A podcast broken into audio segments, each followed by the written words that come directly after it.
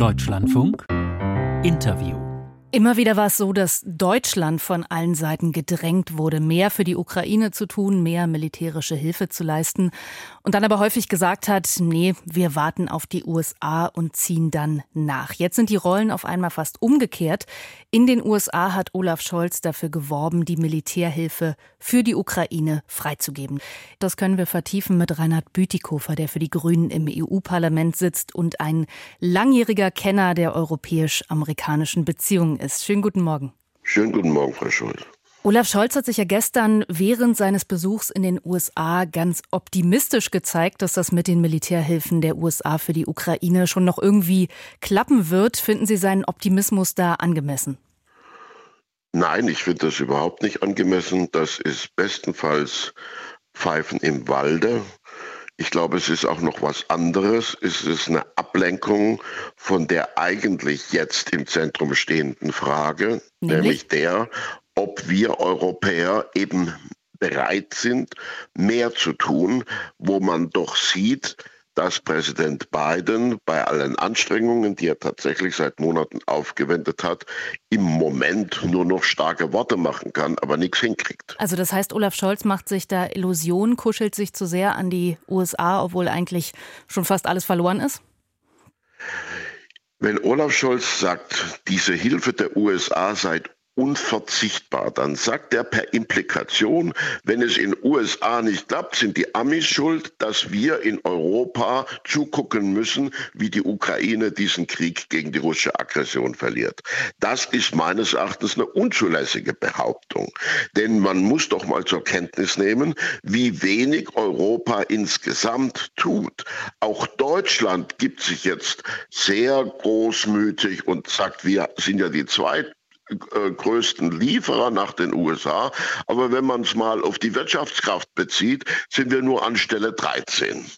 Und es gibt einen Vorschlag von Estland, der sagt, jedes Land in der EU sollte sich verpflichten, 0,25 Prozent des Bruttosozialprodukts für militärische Unterstützung für die Ukraine herzugeben. Das sind wir noch nicht. Mhm. Aber andere Länder sind noch weit drunter. Frankreich, Italien und Spanien haben gerade mal eine halbe Milliarde zur Verfügung gestellt. Und jetzt nur noch die ganze Aufmerksamkeit darauf zu richten, ob Trump äh, tatsächlich in verbrecherischer Weise Weise die Republikaner dazu benutzen kann, äh, das zu verhindern, das ist doch eine Ablenkung. Also die Mühe hätte sich Olaf Scholz gar nicht machen müssen, dahin zu reisen, mit beiden zu sprechen, auch mit Republikanern zu sprechen. Das ist eigentlich egal, was die USA machen oder muss uns nicht Nein, weiter interessieren? Nicht Nein, das ist nicht egal und es interessiert uns auch.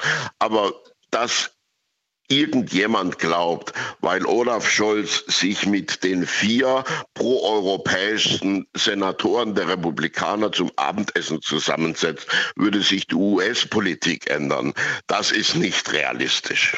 Aber das sagen ja jetzt viele, dass es schon mit der Perspektive, dass Trump wieder ins Weiße Haus einziehen könnte, extrem wichtig ist, gerade Drähte zu den Republikanern aufzubauen und zu stärken, um möglicherweise irgendwelche Einflusskanäle noch zu nutzen. Sehen Sie das nicht so?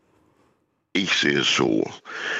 Trump hat seine antieuropäische Polemik jahrelang darauf gegründet, dass er uns vorgeworfen hat, die Europäer sind sicherheitspolitische Trittbrettfahrer, die tun selber nicht genug und deswegen werden doch wir Amis uns von denen nicht quasi ausbeuten lassen, dass wir zahlen, was sie selber nicht zahlen wollen.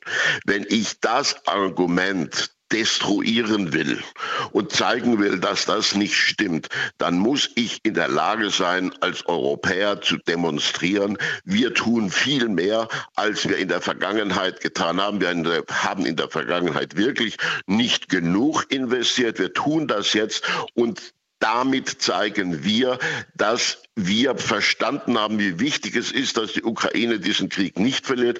Und deswegen gehen wir jetzt noch neu auf die Amis zu und sagen, helft ihr auch mit. Ihr habt eine gute Rolle gespielt bisher, das müsst ihr auch weiterhin tun. Aber jetzt alles so zu formulieren, dass man sagt, ja, also wenn der Kongress sich nicht bewegen lässt, dann ja, dann ist es schlimm. Ja, was sollen das, was sollen die Konsequenz davon sein? Mhm. Was hätte denn Deutschland an guten Argumenten oder an Druckpotenzial vielleicht auch, um die um, Republikaner und auch um die amerikanische Öffentlichkeit zu überzeugen, dass man das zusammen machen muss, die Hilfe für die Ukraine, wo ja offenbar auch viele der Meinung sind, was interessiert uns die Ukraine, was interessiert uns Europa, vielleicht auch nachvollziehbar als USA, die selbst jetzt nicht Gefahr läuft, militärisch angegriffen zu werden. Also was kann Olaf Scholz da zum Beispiel noch mehr liefern, als zu sagen, wir machen jetzt auch mehr, bitte helft uns? Also Nachvollziehbar ist es aus meiner Sicht gar nicht, weil es nicht im amerikanischen Interesse ist, dass Europa unter die äh, Oberhoheit Putins fällt. Das glaube ich überhaupt nicht, dass es im amerikanischen Interesse ist. Aber was kann er liefern? Was kann er machen? Mehr machen als zu beteuern, wir tun ja schon alles. Er kann erstmal realistisch zugeben, dass wir nicht, auch wir Deutschen, nicht schon alles tun. Wo sind die Taurus Cruise Missiles, die die Ukraine dringend braucht, die er seit Monaten ohne jegliche nachvollziehbare Begründung verweigert? Und natürlich muss er dann zeigen, dass er in der Lage ist, in Europa auch die Partner dazu zu bringen, dass sie mehr tun. Das heißt, er muss seine Anstrengungen meines Erachtens jetzt darauf richten, nicht den Partnern jetzt öffentlich Vorlesungen zu halten, das hat er ja jetzt schon angefangen, äh, um sich rauszustreichen, äh, zu sagen, die anderen tun alle weniger mhm. als ich, dann muss ich nicht mehr tun. Deutschland muss mehr tun und er verweigert manches, was er tun müsste und die anderen müssen ganz sicher auch mehr tun. Und wenn er das als Führungsfigur zusammenbringen würde, da würde er die Amis beeindrucken. Aber ist das realistisch, dass Olaf Scholz in Europa diese Führungsrolle, also auch aus Perspektive der anderen einnehmen kann? Weil Sie haben es gerade selber gesagt, gesagt, das ist nicht auf so viel Zuspruch gestoßen, dass er die anderen versucht hat zu ermutigen, da mehr zu tun. Olaf Scholz wird das nicht hinkriegen, wenn er rumreist als der stolze Deutsche, der ja schon äh, eigentlich alles gemacht hat, was er zu machen hat und ständig äh, nicht zur Kenntnis nimmt, dass kleinere Länder in Europa viel mehr tun im Verhältnis als Deutschland. Was Olaf Scholz tun könnte, wäre, sich genau mit diesen Ländern, die sich schon besonders stark engagieren, zusammenzutun und gemeinsam zu versuchen, die, die die Füße hinterherziehen, in Bewegung zu bringen. Trotzdem ich verstehe Sie jetzt so, Europa muss sich darauf vorbereiten, dass Trump möglicherweise wieder Präsident wird, muss sich darauf Absolut. vorbereiten, dass da vielleicht gar keine Unterstützung mehr aus den USA kommt und muss dann eben selbst diese Rolle alleine übernehmen. Ist das, das nicht völlig... Das, Entschuldigen, ja. das geht gar nicht einfach darum, ob Trump Präsident wird. Trump ist nicht Präsident und es gibt jetzt keine Hilfe. Das ist das Faktum. Wir müssen nicht starren auf ein Ergebnis, was möglicherweise in Zukunft passiert, wenn es schon eingetreten ist. In dem, in dem Sinne regiert Trump schon, mhm. weil er die Republikaner dazu bringt, Biden als Präsident etwas zu verweigern, was vernünftig wäre. Trotzdem müssen wir auch damit rechnen, dass Trump Präsident wird. Das stimmt schon.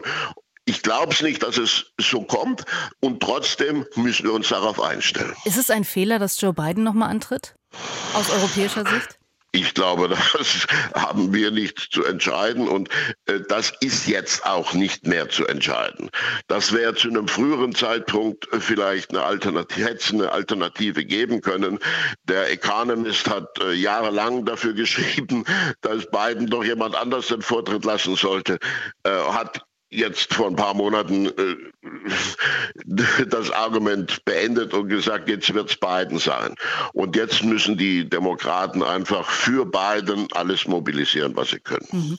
Wir reden jetzt immer darüber, was, wenn die militärische Unterstützung der USA für die Ukraine wesentlich runtergeschraubt wird oder wegfällt, könnte Europa das kompensieren? Was müsste Europa mehr tun, um das zu kompensieren? Aber was wäre hypothetisch weitergedacht, wenn Trump Präsident wird, sich profilieren will. Er beendet diesen Krieg und mit Putin kann er auch gut und initiiert dann Friedensverhandlungen, die stark zulasten der Ukraine gehen würden oder Putin sehr weit entgegenkommen würden.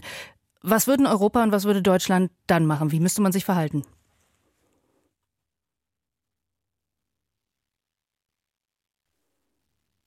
Und da haben wir offenbar Reinhard Bütikofer verloren.